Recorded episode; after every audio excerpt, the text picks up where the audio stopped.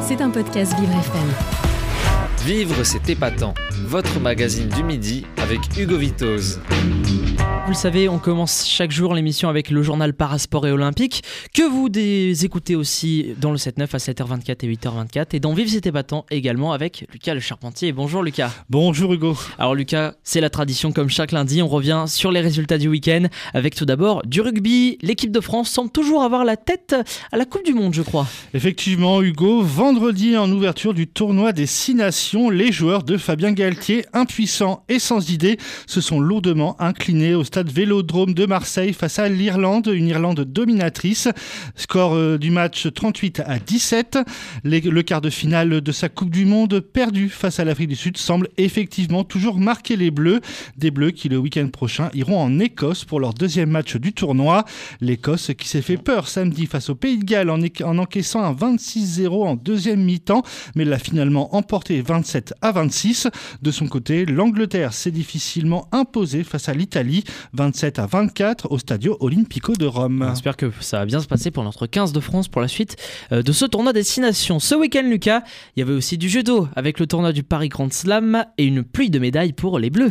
Et oui, Hugo, les judokas et judokates tricolores ont bien montré qu'ils étaient chez eux à Paris avec 6 médailles d'or pour euh, Chirine Boukli en moins de 48 kg, Lucas Meredze en moins de 60 kg, Feiza Mogdar en moins de 57 kg, Clarisse Agbenenenou en moins de 63 kg, mais aussi pour Roman Diko, expéditive face à la Turque Ozdemir en plus de 78 kg, et également pour Teddy Riner en plus de 100 kg qui s'impose pour la huitième fois à Paris, un record dans la compétition.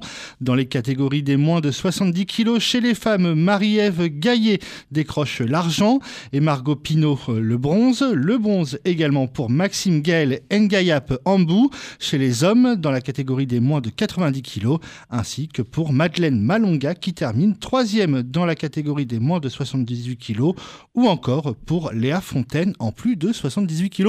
Donc il y en a eu des médailles ce week-end au Paris Grand Slam. De euh, très belles médailles en effet. Et de bon augure pour cet été. Et surtout bah, aussi de belles annonces, euh, j'en profite, puisqu'il y a eu notamment euh, les sélections de judo et de parajudo qui ont été annoncées, dont fait partie Elios Lachomanaya. Voilà, que vous pourrez voir à Paris donc pendant les Jeux paralympiques. Comment Elios Lucas, on plonge maintenant dans l'eau, puisque ce week-end à Dubaï, se disputer les championnats du monde de nage en eau libre. Effectivement, Hugo et deux nageurs tricolores ont brillé lors de ces championnats du monde. Il s'agit de Marc-Antoine Olivier, deuxième et médaillé d'argent derrière le Hongrois Christophe Razowski.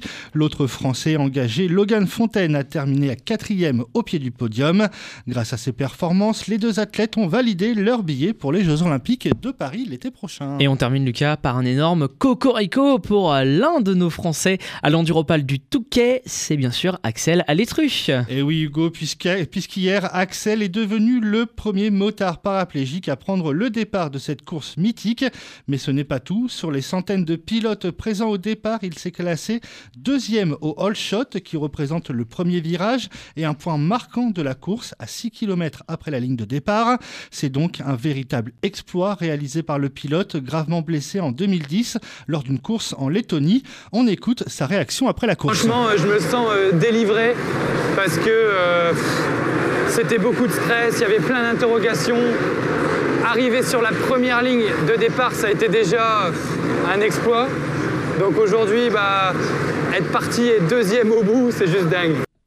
Et Hugo, hein, d'ailleurs, nous avions reçu il y a quelques jours Axel Alétru avec Jason Zobert. Mmh.